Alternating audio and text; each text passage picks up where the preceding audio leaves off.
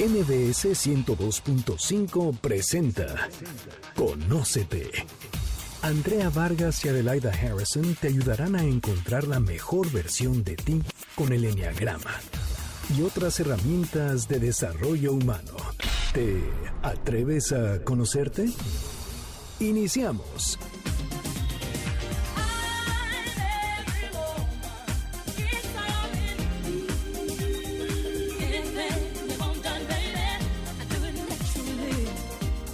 Buenas tardes, esto es Conócete y nosotros somos Adelaida Harrison y Andrea Vargas y nos da mucho gusto recibirlos nuevamente en esta mañana de sábado. ¿Cómo estás Adelaida? Bien, gracias, encantada porque hoy tenemos un programa diferente, Totalmente padrísimo, diferente.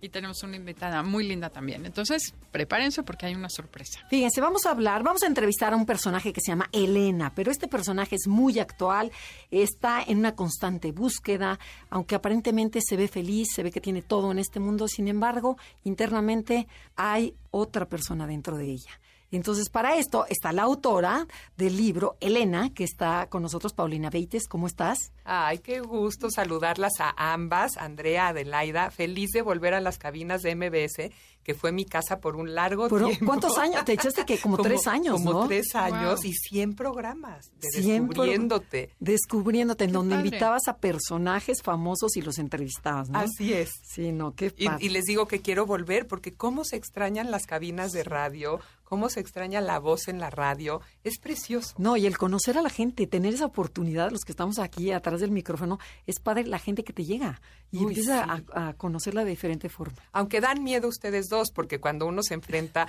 a ambas personalidades, creen que ya lo están analizando a través del enneagrama, y claro que sí. Y yo que las he entrevistado además con los libros, me emociona mucho entender cómo hay un beneficio enorme en discernir en qué, en qué número andamos, cuál es nuestra personalidad, y empieza esa invitación de ustedes a un proceso de autoconocimiento que siempre es iluminador y muy necesario. Claro. Entonces, Claro. ¿qué, ¿qué tal que empecemos con quién es Elena? Así ¿No? es, cuéntanos, quién es Elena. Elena es una mujer de 45 años, contemporánea, este, chilanga, que tiene tres hijos adolescentes y un marido con el que no lleva nada buena relación. Esta Elena es una mujer serena y muy racional, pero que también tiene estos sueños y estas fantasías de volver a ser ella.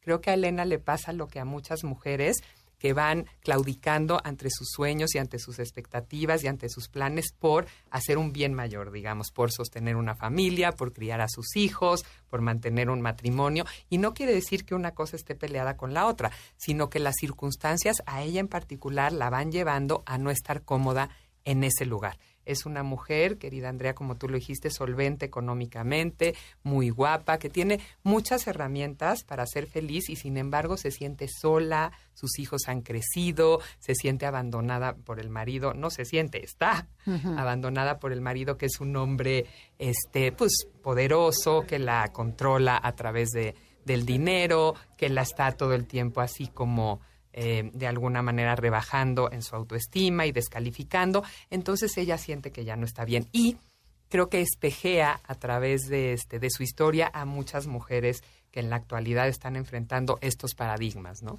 Oye, y cuéntame una cosa, se me ocurre preguntarle a Elena, ¿cómo fue que acabó en esto? O sea, si ella es una persona guapa, inteligente, que tiene habilidades, así fue siempre. ¿En qué ¿o momento se abandonó, acabó no? abandonándose? Esa ¿Qué sería, sucedió? Esa sería la gran pregunta que espero que se desentrañe y se, y se resuelva un poco en el libro. ¿En qué momento ella dejó de ser totalmente ella, no? Y creo que fueron pasando muchas cosas. Ella eh, consiente una relación violenta desde su noviazgo.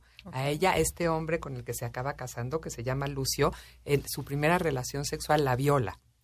Ella no consiente esta relación, pero siente que como ya su familia conoce a este hombre Lucio, que él, pues, la verdad es que es buena gente, le gusta, es guapo y demás. Entonces ella dice, bueno, social es exacto, buena, exacto. ¿no? Entonces así debe de ser. Tiene sutilezas narradas en la novela. Por ejemplo, les platico un detalle que es que ella, que como les digo es muy guapa y demás, pues tiene buen gusto. Sus papás son intelectuales, gente interesante que le ha fomentado a ella el gusto por las bellas artes y demás. En cierto momento la invita Lucio a una fiesta, ella ya está preparada para salir y de pronto le llega un regalo de un vestido y unas joyas que él le obliga de alguna manera a ponerse.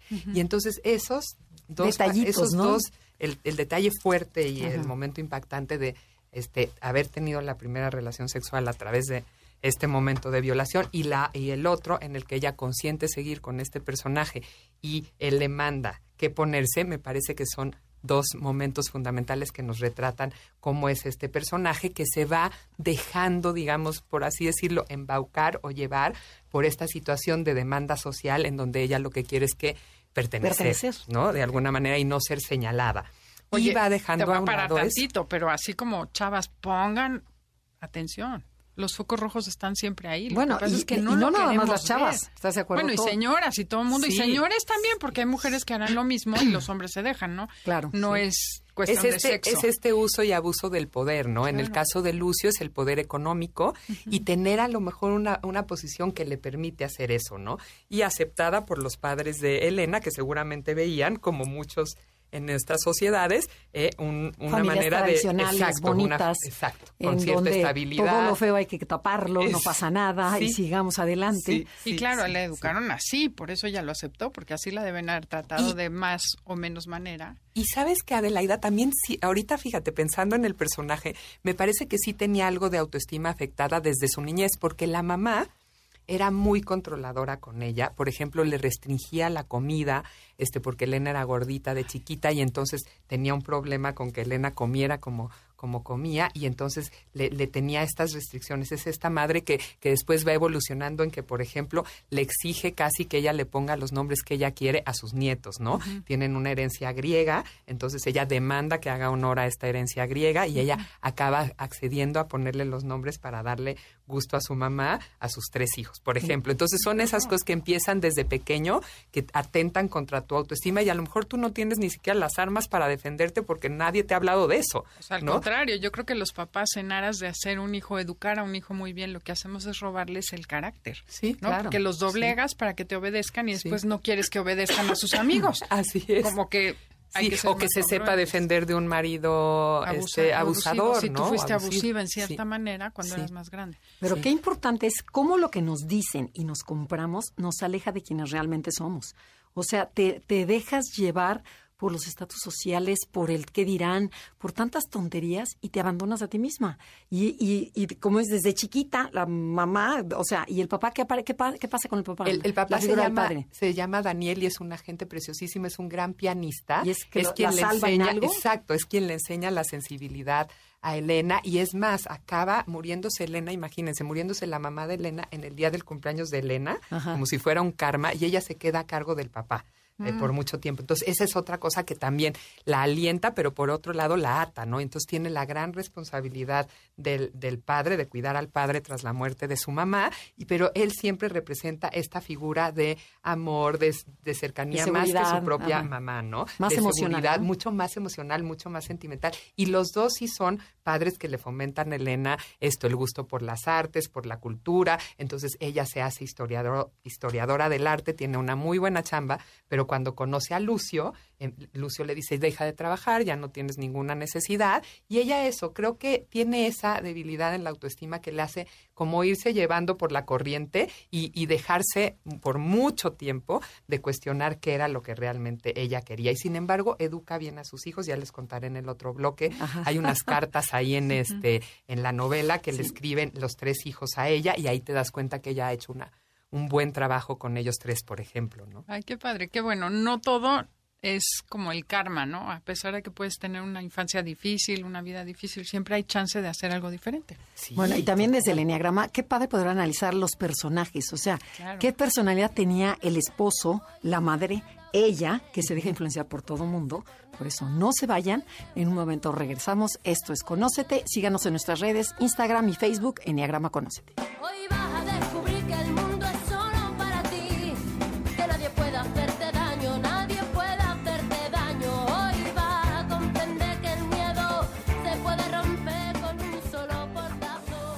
Si te está gustando el programa, puedes escuchar el podcast en www.mbsnoticias.com diagonal programas diagonal conócete. Regresamos. Conócete. Síguenos en Twitter, arroba NAConócete. Arroba NAConócete. Continuamos.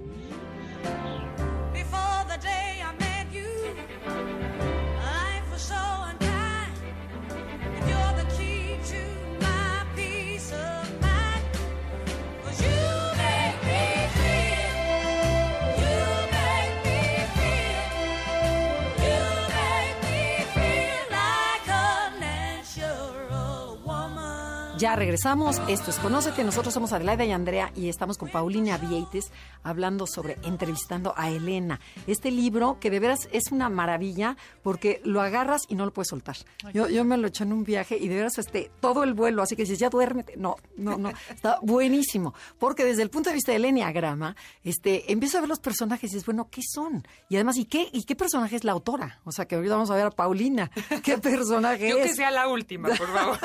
Mejor sigamos en los personajes. No, pero Bueno. sí es muy interesante lo que dices, ¿no? Ok. Este, poder analizar desde ese punto de vista. Sí, porque esa es la parte divertida también del enneagrama, ¿no? O sea, decir, bueno, ¿por qué es tal? A ver, Adelaida, tú. qué- Elena. Elena, ok. Empezamos por Elena, que es la protagonista. La principal, ¿no? la protagonista. A ver, podría ser que será nueve, Ajá. Cuatro habías dicho. Yo había pensado también puede ser un cuatro porque el arte es, es lo que la mueve, o sea, eh, es lo que es, es su motor de vida, es la, la parte como salir y ser yo.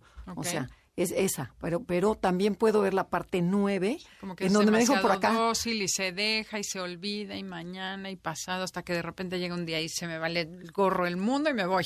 Pero fíjate que no es tanto eso, porque no llegó ese día que me, me vale el mundo y me voy. Fíjense lo que hizo Elena. Es una mujer también muy racional y que planea sus cosas. Cuando ella vio, sintió que ya este matrimonio no podía sostenerse y que sus hijos estaban ya un poco más grandes, tiene una hija de 14, uno de 17 y uno de 19. Ok. Ella planea todo para que su hija menor se vaya a estudiar a Canadá y para que sus dos hijos adolescentes también estén en una muy buena edad como para ya bien responsabilizarse exacto de sí misma. todos. Ella pensó Super en todo, en todo, pero sí lo meditó, digamos que no es una mujer que un día se despertó y dijo, no puedo más, agarro mi baúl y me voy, sino que ella sí quería agarrar su baúl e irse, pero antes hizo toda un, un mapeo de la situación y una planeación para poderse ir dejando a todos medianamente en paz. Entonces, creo que ahí también entra ese factor, ¿no? Porque no es este impulso, no es esta gente impulsiva que se harta y deja todo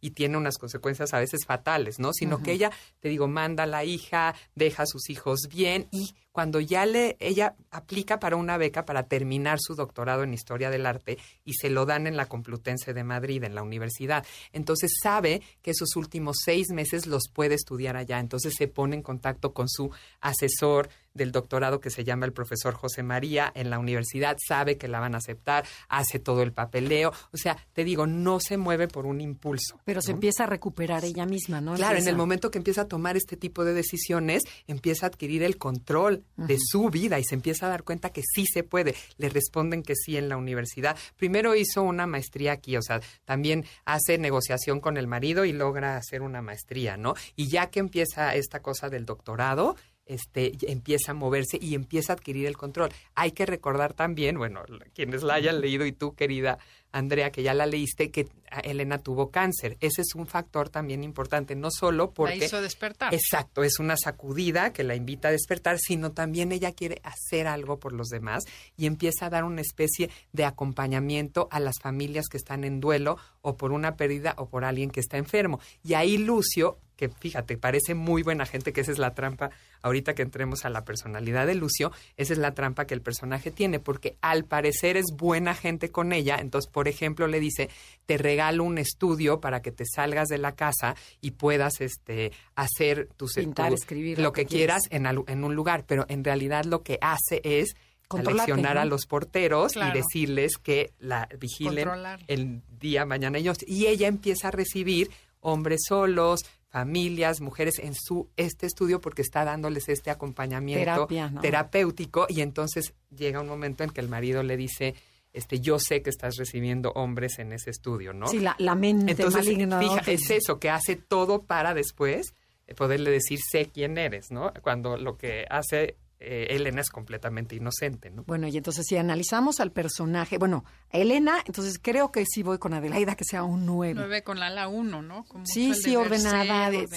sí, sí, pero como que se recuperó y empezó, está tejiendo sus, dejando todo el mundo preocu- preocupándose primero por los demás. Sí. Y después si pasamos al personaje Mark, no, a este Lucio, al marido. Lucio, el marido, bueno, yo creo que sí es totalmente un ocho controlador, Desintegrado. des- desintegrado, enfermo, porque hay ochos muy muy encantadores como el que dices, aparentemente muy servicial con la familia, muy encantador, sí. pero por dentro mm, yo mando. ¿Ese es, ¿Cuál es el sexual? El sexual podría ser, ¿no? sí. Que es así controlador y además pone el setup maquiavélico, ¿no? Maquiavélico, pero además es encantador. Ajá. O sea, con los demás es seductor, encantador, que dicen, oye, qué suerte de haber casado con este hombre. Es este. Ajá. Eso es lo que les pasa a los papás de Elena, ¿no? Que creen que, bueno, que quedó Caíste en las mejores manos, Caíste ¿no? en las mejores manos y es eso, es todos los capaces de orquestar todo para ellos parecer los buenos, ¿no? Hasta que Elena lo descubre, que es una escena que creo que es muy buena, porque ella va a dejar un paquete que necesita mandar a Grecia y se le ocurre que lo pueden mandar de la oficina de su marido. Y cuando llega lo descubre con otra mujer desnudo ahí en su oficina. No, y bueno. este, ya a ella le viene esta mezcla, todo esta-. ¿sabes? Esta, esta mezcla de rabia, por supuesto, y después le viene un ataque de, risa en el coche de decir lo ridículo que se veía este hombre con una corbata nada más y así, así, este tenía una corbata roja puesta y entonces ahí es cuando también Elena dice, es que esto ya, o sea, ya no más, ¿no? Ya no puedo consentir esto. Es Le da como, fuerza, como ¿no? cuando lo que dices, ¿no? Andrea, este todos esos secretos familiares que se van cubriendo y que se y que se van tapando y escondiendo y de repente algo sucede circunstancial sale que hace que salga todo a la luz, ¿no? Entonces Elena sabe que es su momento, ¿no? Ok. Ay, mira, qué interesante. Entonces el otro sí es ocho. Ocho. Total. Y, y ella un nueve, lo dejamos en nueve. Y el papá, el pianista, el amoroso.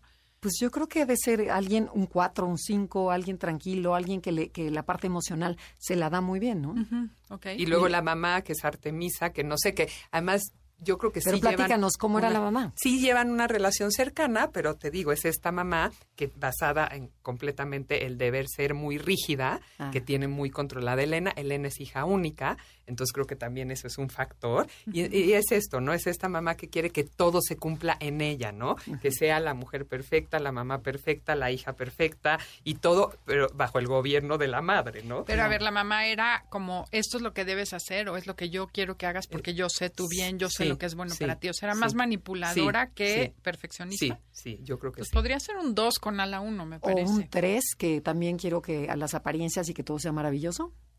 ¿Qué tan Es consciente era? Porque el dos, el tres con como que le importaría muy poco lo que su hija sienta o piense si se guardan las formas y logra el éxito Creo que, que, quiere. eso, yo sí creo que más puede ser que más eso. yo sé lo que tú Sí, necesitas sí. y yo te voy a guiar. Sí, sí, sí, yo creo que es por ahí, ¿no? Ahora, qué curioso es el enneagrama en ese sentido, ¿no? Que puedes tener distintas, distintos carices de otros números, ¿no? Ah, claro, claro. Pues tener- todos tenemos de todos los, de todas las personalidades, sin embargo, una predomina en ti. Pero a ver, platícanos, ¿cómo se te ocurrió? ¿Qué tanto hay de, de tu vida en este libro? O sea, porque, digo, para inspirarte en escribir, dices, bueno, ¿qué tanto te reflejas tú en el libro? Yo creo que siempre el autor se acaba reflejando en su obra, ¿no? Como un gran pintor que va teniendo una personalidad al, al pintar y va teniendo su, su sello y su marca, ¿no? Y los reconocemos estos grandes pintores universales porque tienen esta peculiaridad, individualidad que solo son ellos, aunque no necesariamente estén dentro de su obra retratados. Creo que lo mismo sucede con los narradores, ¿no? Siempre está implicado tu ser ahí porque de tu imaginación y de tu bagaje surge la obra, pero no necesariamente estás ¿O retratado. no nos quieres confesar? Ahora que sí te quiero decir, querida, oye, eso no hacía darle la vuelta, pero no, te les quiero decir a las dos que lo que me preocupaba era lo que yo recibía constantemente, sobre todo de amigas y amigos que estaban en crisis o que estaban en búsqueda y me compartían sus historias, además de recorrer la mía propia. Entonces, por supuesto que las licencias narrativas de la ficción te permiten Todo. jugar con mucho, ¿no? Ok, Que se son pone- todas tus amigas y tus experiencias juntas en son- un personaje. Y fíjate, mis amigas, cuando leyeron Elena, hicieron un hashtag que se llamó Todas somos Elena. Y creo que eso pasa, que todas tenemos algo Claro, de de, los personajes, ¿no? Y no nada más de mi Elena. En las obras de la literatura universal, en la contemporánea y eso, cuando tú tienes esta identificación con los personajes es porque encuentras algo que te choca o que te mueve. El chiste es no permanecer indiferente. Creo que la virtud de un de alguien que escribe será tocar las vidas de las personas para bien o para mal, digamos, que te choque o que te confronte. Y en este caso yo eso era lo que quería, que confrontara al lector, que el lector hiciera, le platicaba yo a Andrea antes de empezar, un juicio crítico, este antes de este a, a la hora de estar leyendo. Esa es otra cosa que quería yo tocar con ustedes no que el lector yo lo quería invitar a que a priori dijera oye por qué se está comportando así Elena por qué le coquetea a un señor nada más subirse al avión si apenas se va cosas que después a, a través de entender los contextos reacomodaras tú y dijeras ah por eso actúa así el personaje Ok. No, yo no he leído la novela, pero ya. quiero la vas a empezarla. bueno, tenemos que ir a un corte comercial. Estamos en Conócete y el tema del día de hoy es entrevistando a Elena. Left a good job in the city. Working for the man every night and day. And I never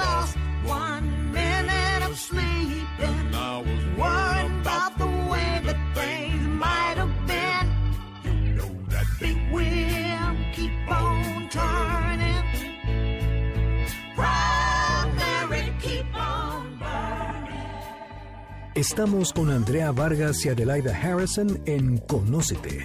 Regresamos en breve. Andrea Vargas y Adelaida Harrison están de regreso en Conócete. Continuamos. I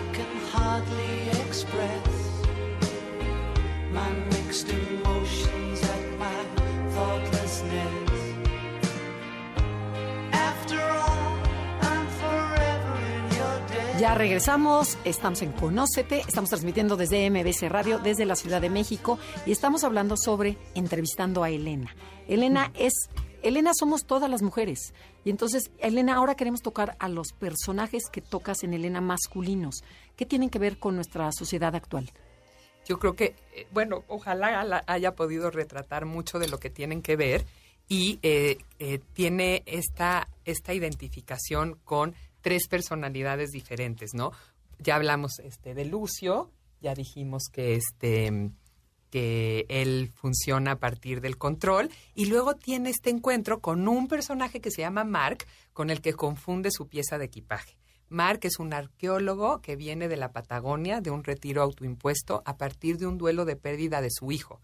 Este, muere su hijo de muerte de cuna y entonces la mujer lo abandona y él no puede reponerse de este duelo, tiene muchísimos años allá evadiendo realmente su tristeza hasta que decide regresar a Nueva York. Él tiene un departamento en Nueva York y cuando está recogiendo su baúl lo confunde con el de Elena, que ambos creen que son piezas únicas y entonces se tienen que poner de acuerdo para regresarse estas piezas para intercambiar. Ok, pero a ver, detente tanto ahí. Por ejemplo, este Mark, tú dices, evadió todo lo que le pasó. ¿Qué tan, qué tan, qué tanto se aplica eso de evadir los hombres la vida emocional? O sea, todo lo que me pasa no me pasa nada. O sea, ¿qué tanto tú lo ves en tu experiencia con los hombres? Que no, la mujer como que le entra más, somos más entronas a las emociones y a enfrentar las situaciones y los hombres son como, como, como más escapistas. ¿Cómo la ves? Yo creo que sí, lo defines bien. Sin embargo, en el caso de Mark, él está completamente consciente de lo que le ha pasado y está tan consciente que decide eh, escapar para, para solventar ese duelo, para vivirlo solo, ¿no? Ah, Para, ok. para eso Aunque que les no decía, evadió, sino para que se fue a vivir encarar- su duelo. Exacto, para encarar el dolor. Y entonces. ¿pero qué creen que tiene de característica Mark que a mí se me hace fabulosa? Su papá eh, era arqueólogo, el papá de Mark, y él decide empezar a traficar piezas antiguas Mm. pa- y venderlas a coleccionistas en el mundo para tener esta adrenalina de seguir viviendo. O sea, el dolor lo acaba, está en la Patagonia y le empiezan a ofrecer qué tal que esta máscara, qué tal que esta pieza prehispánica, qué tal que esta obra, y entonces él empieza a encontrar la adrenalina nada más para seguir vivo con esto, con estos intercambios, ¿no? Y con estas ventas. Pero de pronto cuando ya se siente listo de dejar ese lugar, recuerda, y viene obviamente a su mente, que él había vivido con su mujer esperando a su hijo y donde nació, en este departamento en Nueva York, en Gramercy Park, y cuando decide volver es cuando se encuentra con que se confundió con el baúl de Elena, y entonces ahí, para que definan la personalidad de Mark, empieza él a construir una fantasía en torno a esta mujer que no es completamente real porque ni la conoce, ¿no? Entonces empieza a imaginar cómo sería esta Elena, cómo le responderá a los correos electrónicos y en cuanto Elena le responde, él se vuelve loco, o sea, está emocionadísimo de la posibilidad de conocer a una mujer que es interesante para él o que le, por lo menos le da un pretexto para Sí, seguir para vivo, una ¿no? vida, una, una chispa de Una luz, chispa de luz, sí. Ok. Ese es Mark. No sé, me da un 5, 4, 4, Pa- 5. Para mí un cuatro, un cuatro, porque la arqueología también es su pasión y este y es tan sensible que percibe a esta mujer de una manera y además la dibuja él en su mente y quiere hacer todo con ella, pero de una manera tan bonita Ajá. de cuidarla Sí, y no amarla. libro. Entonces, este, yo siento que puede ser un Sí. cuatro muy sano, Sí. o sea, que está muy dolido por su por su pasado, pero sin embargo quiere volver a y, y, y en Elena pone todas sus expectativas, ¿no? Eso, eso, eso es la pregunta que yo les haría, ¿no? ¿Qué pasa con una gente de esa personalidad que pone todas sus expectativas en ello hasta sus últimas consecuencias y que cuando ya se enfrenta a la realidad no A necesariamente ver, es lo ¿qué que pasa? le esperaba? Es que ¿no? ese es el 4 del libro, Sí. que se imaginan tanto en su cabeza Sí. que cuando llegan a la realidad, Sí. aunque sea el príncipe azul, no es del tono que lo quería. Entonces siempre hay una decepción y hay un motivo para sufrir y llorar la pérdida porque no fue lo que yo esperaba, ¿no? En el caso de Mark lo que le sucede es que sí cumple físicamente y este emocionalmente todas sus expectativas Elena, pero no lo que él esperaba que fuera la reacción de Elena, que fuese su reacción. Y entonces ahí es interesante, ¿no? Porque hay un punto de quiebre entre los personajes que tú crees que va a ser una historia de amor y no necesariamente es entre ellos la historia de amor, es hacia ellos mismos. Los dos son personajes que están en la búsqueda de algo más, de modificar, de conocerse, de, de, De salir de ese salir, de en el tener una viven, nueva ¿no? vida y al final creo que el verdadero enamoramiento es de ellos con ellos mismos. Ok, entonces sí podría ser un 4, Andrea. Tú ya lo leíste. Eh, Sí, sí, creo que sí puede ser un cuatro. Que te enamoras. Pero, sin embargo, aquí la autora mete a otro personaje que se llama Ramón, que es un chavo joven de la universidad que se enamora de Elena. Y Elena sí corresponde. Entonces ahí es donde dices, bueno, bueno, a ver, ¿qué onda? ¿Qué onda? ¿Cómo? ¿Cómo, cómo? Esta mujer tan segura que se sale de su mundo, deja a los hijos, al marido y este y se encuentra en una universidad en donde se siente libre, se siente estudiante y de repente hay un chavo que le gusta y dices, no, pues esto es ya aquí rapidito. Entonces, este, ¿qué pasa con eso? A ver, cuéntanos. Yo creo que Elena ya venía haciendo un duelo de su matrimonio y de su pareja desde hace muchos años.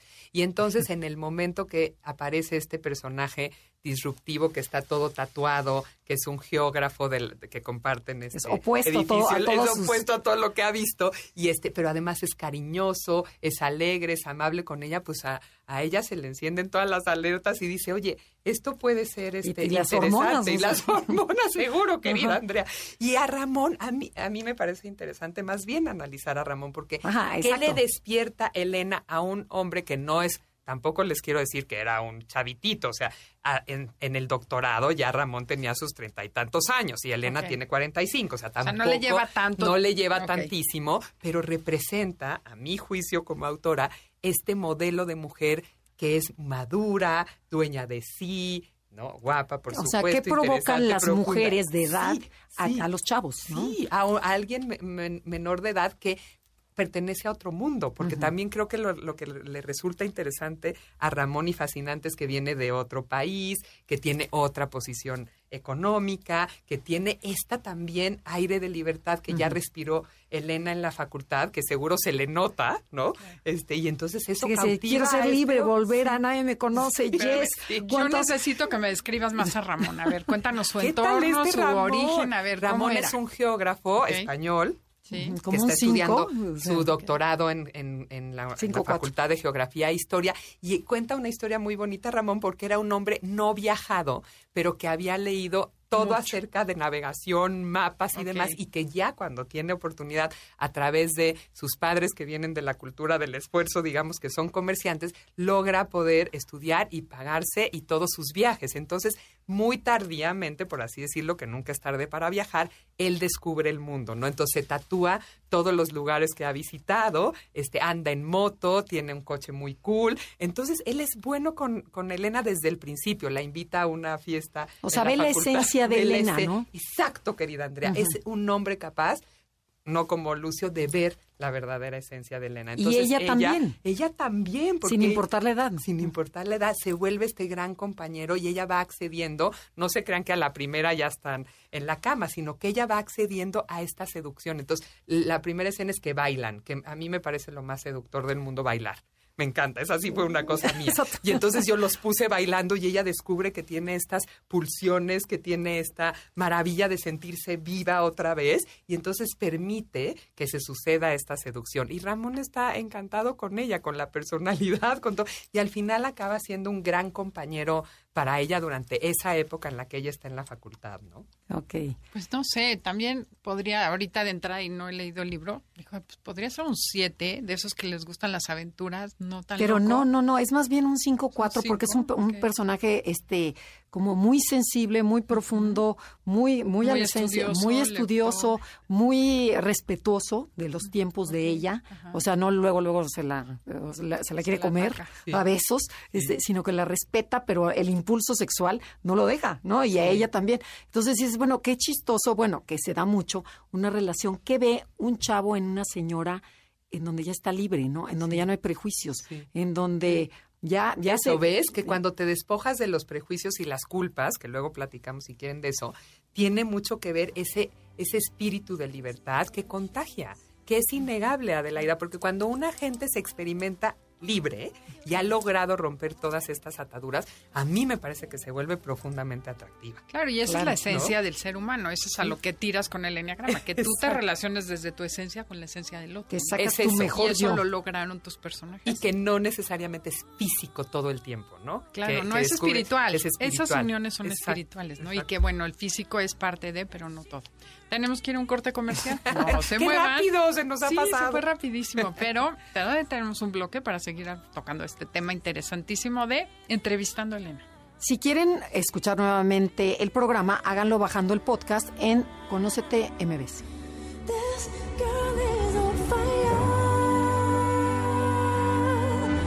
This girl She's walking on fire. This girl is on fire.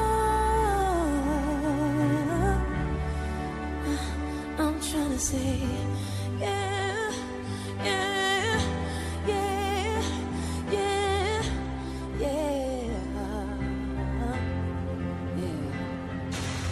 Danos like en Instagram y Facebook. Enneagrama, conócete. Regresamos después de la pausa.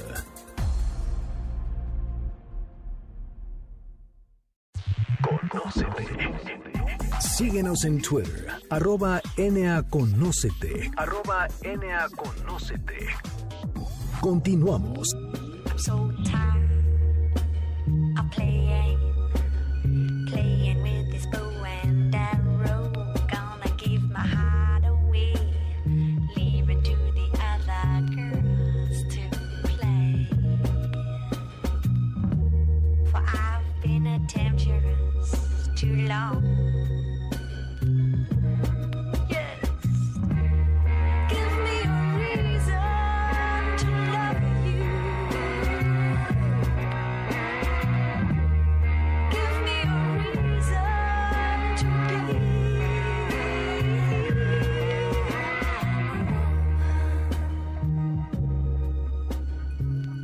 Ya regresamos, esto es Conócete, estamos hablando de Elena, una novela de Paulina Vieites de Editorial Suma. De veras, se las recomendamos muchísimo porque está muy interesante, muy práctica, muy fácil, o sea, está deliciosa tu libro. y además también está en. España, ¿no? Está en España, lo publicaron allá con otra portada, Ajá. así es que no hay pretexto. Lo pueden encontrar en cualquier lado, pero sobre todo en línea. Ya ves que ahora es una maravilla comprarte también los libros Sí. así. A mí no me gusta, yo prefiero no, tenerlo. no. Claro, lo puedes- Físicamente, ah, pero físicamente que me te lo manden. sí. Ok. Sí, te lo Sí, yo también te lo prefiero siempre los libros en papel. A ver, Pau, platícanos. ¿Cuál sería el mensaje con Elena a la mujer actual y al hombre? O sea, que tú, ¿qué le podrías decir? O sea, ¿cuál era tu intención? Porque me imagino que tu fin era ese, ¿no? Decir, bueno, voy a mandar un mensaje a través de una novela. Sí, yo ¿Cuál creo es? que es la búsqueda de la libertad en responsabilidad y congruencia, ¿no? Creo que tenemos el derecho inalienable a ser libres sin pasar por encima de los demás. A mí, por lo pronto, me parece una condición importante, ¿no? Esto, esto que les decía, no es esta Elena rompedora que no le importan los demás y que ella va a hacer esto hasta sus últimas consecuencias, sino que la responsabilidad, la, la libertad, perdón, conlleva responsabilidad, ¿no? Y cuando te conoces y el enneagrama facilita todo esto, puedes tomar decisiones, me parece a mí, más asertivas a partir de, de saber quién eres y de actuar en congruencia. Me parece que el mensaje también para hombres y mujeres es que vivimos en un mundo que siempre oculta la verdad. Es mucho más cómodo no vivir en la verdad. Y cuando ya no hay más hacer, más que ya no Sale, puede, tiene sale a la luz como lo Sí, pero de fo- de forma negativa, ¿no? Exacto. Entonces, es- lastimando a los demás, ¿no? entonces mejor, es mejor ir escogiendo tus batallas, ir pensando en quién eres verdaderamente y haciendo tu trabajo personal y después decir, bueno, ¿qué de esto me acomoda y, y qué no, no? Y creo que hay una trampa en el ego siempre, ¿no? Siempre queremos ser los mejores, siempre queremos salirnos con la nuestra. Entonces, ¿cómo negociar con el ego para hacer que tú verdaderamente seas tú en esplendor, porque creo que estamos llamados también a ser esta mejor versión de nosotros mismos cada Sí, vez. la misión de cada uno, Sí, ¿no? y cumplirla, ¿no? Entonces me parece que en el caso de Elena es una mujer valiente que sabe hacerlo, que lo sabe negociar, que lo sabe procesar, Que sabe romper, que sabe con, romper con el pasado. cómo ¿no? hacerlo y es esto, ¿no? Por eso la frase identitaria del libro y central es Sí. cuando el pasado ya no pesa, el hoy es para, para siempre. siempre. No es que no reconozcas ese pasado, es cómo haces las paces para volver a empezar desde un lugar, que- querida Adelaida, en donde los duelos y eso y todas las pérdidas tienen, este, por supuesto, que tener cabida en nuestra vida, pero que cuando eres capaz de decir, este hoy es para siempre y lo único que tengo es este instante, todo tiene otro sentido. Y no es una felicidad vacua ni gratuita, No. porque todo el tiempo estamos invadidos de, este, todos tenemos que ser felices, siempre te tienes que ver maravilloso en las fotos, todo tu mundo tiene que resultar perfecto. Claro que no, todos vivimos muchas angustias, mucho, ¿no? Este, muchas carencias en muchos sentidos. Entonces es nada más, ¿por qué no ya verdaderamente actuamos en verdad y decimos estoy pasando por un momento difícil, me está doliendo esto, no soy quien era, este ya mi cuerpo no responde igual y aprender a también Aceptarte y a quererte y eso. abrazarte. Sí, con ¿no? lo que hay. Yo creo que eso es la verdadera El, mensaje. el Ay, qué mensaje. padre. Porque sabes que es el mismo mensaje del enneagrama. Es sacar tu, tu verdadero yo, tu verdadera esencia, sacar tu potencial, tu misión, encontrarla y, y darla al mundo, ¿no? ¿Y a poco no es liberador? Porque No, bueno. cuando tú disiernes que no eres igual al otro, pero que el otro no te va a enjuiciar porque no eres igual y que pueden convivir en armonía y que te puedes ver de ser humano a ser humano empáticamente y entenderte, a, a mí esa sí me parece Sí. la gran liberación, ¿no? Sí. Porque entonces te ves desde los ojos, aunque suene cursi, del corazón. Sí. Y entonces es el alma y la esencia lo que se está relacionando y no esta apariencia que es tan engañosa. Tan flojerosa en un Ay, momento tan de la vida. flojerosa, sí, no, ya bueno, es ya que- está edad, sí. sí, Ya llega un a estas nuestras dices, edades dices, ay, ya. Sí. ¿no? Y por Sí. eso les quería platicar, si me permiten, Claro. de este nuevo ejercicio editorial que he hecho que se llama Lóbame. Es un poemario erótico que publicó una editorial española llamada Mueve tu lengua. Este que es una editorial preciosa que hace unas ediciones lindas, ilustradas de pastadura, maravilloso. Yo estoy encantada.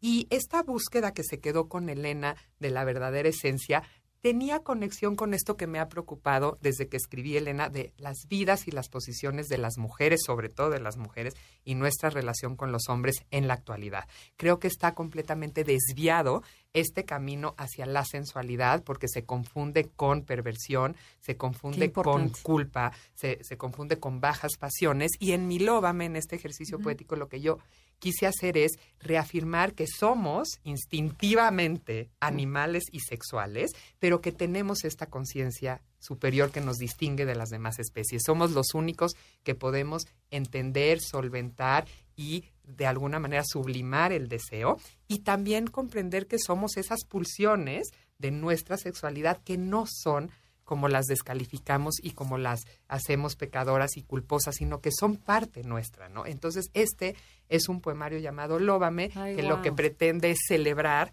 la unión de la pareja y la búsqueda femenina y masculina de una sexualidad positiva, Espiritual. este, espiritual, de algo que te conecte con tu esencia noble y pura. Y este, y este es mi ejercicio. Entonces, me parece que puede ayudar un poco a que se reafirme la postura, sobre todo femenina, en torno a lo sexual, que deje de ser culposo, que deje de ser pecaminoso, que dejen de señalarte. Hay una palabra muy específica que en las mujeres aplica muy bien y que no tiene la misma intención en los hombres cuando eres una mujer disoluta o tienes muchas parejas o lo que sea. Hay algo, hay una afirma- afirmación categórica que en cierto sentido degrada esta búsqueda de la mujer por tener un complemento, por estar asociada con su cuerpo. Creo que también estas culturas a lo que invitan es estar por completo disociado, ¿no? Totalmente. Que te descalifican si no tienes las pompas perfectas, la piel firme, la cosa maravillosa y tú te lo vas comprando. No, Y- pero además es chistoso porque tienes que tener eso, pero no usarlo, ¿no? Como que es esa disociación de sí, pero que no sienta, que no sea, o sea, Sí, que se vea, ¿no? Este, hay, hay una frase que decía uno de mis, de mis amigos de a los hombres les gusta ver gordo y tocar flaco. O sea, ¿no? Y está Claro, chistoso claro, porque es eso, ¿no? Sí, que no ver así guay, lo, ¿no? lo voluptuoso y lo no sé qué, pero tocar otra cosa que es. Entonces hay siempre esta cosa disociada de ujú. quiénes somos en realidad como hombre y mujer. Entonces mi invitación es al desnudo, pero al desnudo de las almas y por, supuer- por supuesto de los cuerpos, redescubrirse, reinventar la manera de relacionarse, ¿no? Despojados de todos los convencionalismos, de las creencias, de lo pecaminoso que ya lo mencioné este, muchas veces y a ver qué, a, a qué me enfrento con el otro. ¿no? Conmigo, Y conmigo mismo, por Oye, supuesto. y otro de los temas que creo que es importantísimo, sobre todo para los chavos hoy en día, es como chin, y si no doy el ancho, como que hoy en día hay tanta expectativa Tanto de cosas miedo, ¿no? físicas, de películas y tonterías que vemos en Hollywood, que la gente ve y dice, uy, no, no voy a dar el ancho, yo no sé hacer, o las, no, que, ay, pues no sentí igual, no pasó esto, no, no va a pasar, eso no existe, pero es como esa también imaginación, no solo desde el punto de vista pecaminoso, que creo que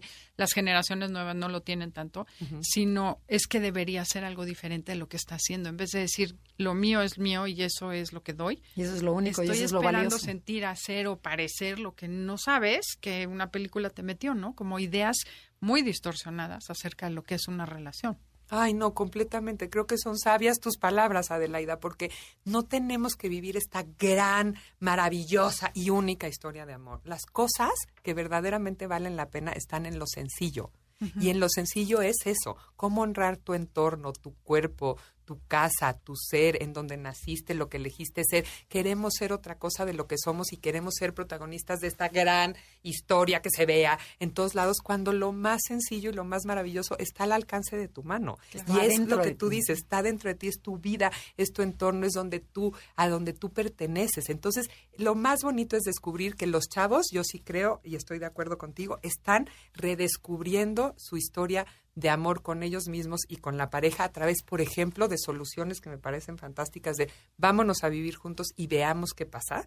Y eso no me parece una falta de compromiso, me parece muy inteligente decir veamos si podemos asumir el compromiso de estar juntos y no nos aventemos a ver qué pasa. No creo que están contra lo desechable que hubo una tendencia a decir, bueno, no importa, si no funciona nos divorciamos, porque creo que también de 10 años para acá eso se usaba. Ahora ya los chavos están más conscientes de no me voy a relacionar con cualquiera, me tengo que sentir bien, este no me voy a dejar, ojalá lo piensen siempre violentar, no me voy a meter en una en una relación que me que me confronte, que me violente, que me haga sentir mal. Ojalá tengan todas las alertas encendi- encendidas para que así sea. Y este tipo de ejercicios, pues creo que te encuentran con eso, ¿no? Con la posibilidad de acercarte más a tu ser, a tus pulsiones y a lo que es verdaderamente la esencia del amor. Paulina, El pues muchísimas gracias, ya no nos dan tiempo, pero ¿dónde te pueden encontrar? Dinos tus redes sociales, ¿en dónde están los libros? Cuéntanos. Los libros están en la red, el Loba me lo pueden encontrar en Amazon ¿Pero cómo se escribe? ¿Lovable? Lóbame. Ah, Lóbame. Lóbame, L-O-B-A-M-E, con Ok. acento en la O, Lóbame. Este, ese está en Amazon España. Y con B, llama- B grande, B, labial. B sí, labial porque y- parece como en inglés de love, no. es- Exacto, está, es que está todo, es una palabra así, revuelta de todo. Pero está en Amazon España y en la editorial Mueve tu Lengua. Elena lo pueden encontrar en todas las plataformas. Sanborns, en todas en las todos tiendas. lados. Y a mí me pueden encontrar en este con V, T, Z y latinas, paulinavieites.com y en las redes en arroba la Pauli V. No tengo Facebook, pero sí tengo Instagram y Twitter. Arroba la Pauli V, porque en mi casa me dicen la Pauli. Ajá. Entonces la Pauli y V de Vieites. Perfecto. Gracias a las No, dos. no, muchas feliz. gracias a ti. La verdad la pasamos muy a gusto esta mañana de sábado. Súper interesante, Elena. Muchas Sí, les gracias. recomendamos muchísimo el libro, de veras se la van a pasar muy bien. Y el otro, bueno, de ya lo vamos a comprar. Muchas gracias a todos. Gracias. Y a gracias ustedes. a esta casa MBS. Gracias, Andrea, mi tocaya. Gracias, Felipe. Y gracias a ustedes. Los Y dejamos con Concha León Portilla en Enlace 50. Gracias a todos ustedes y nos escuchamos la semana que entra.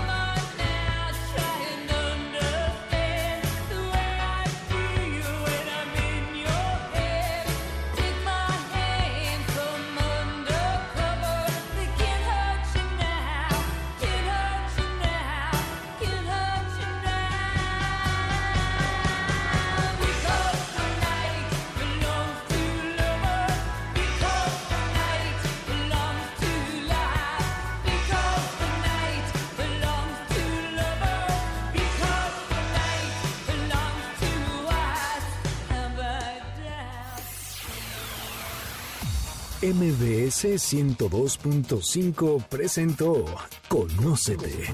Te esperamos en la siguiente emisión para seguir en el camino del autoconocimiento.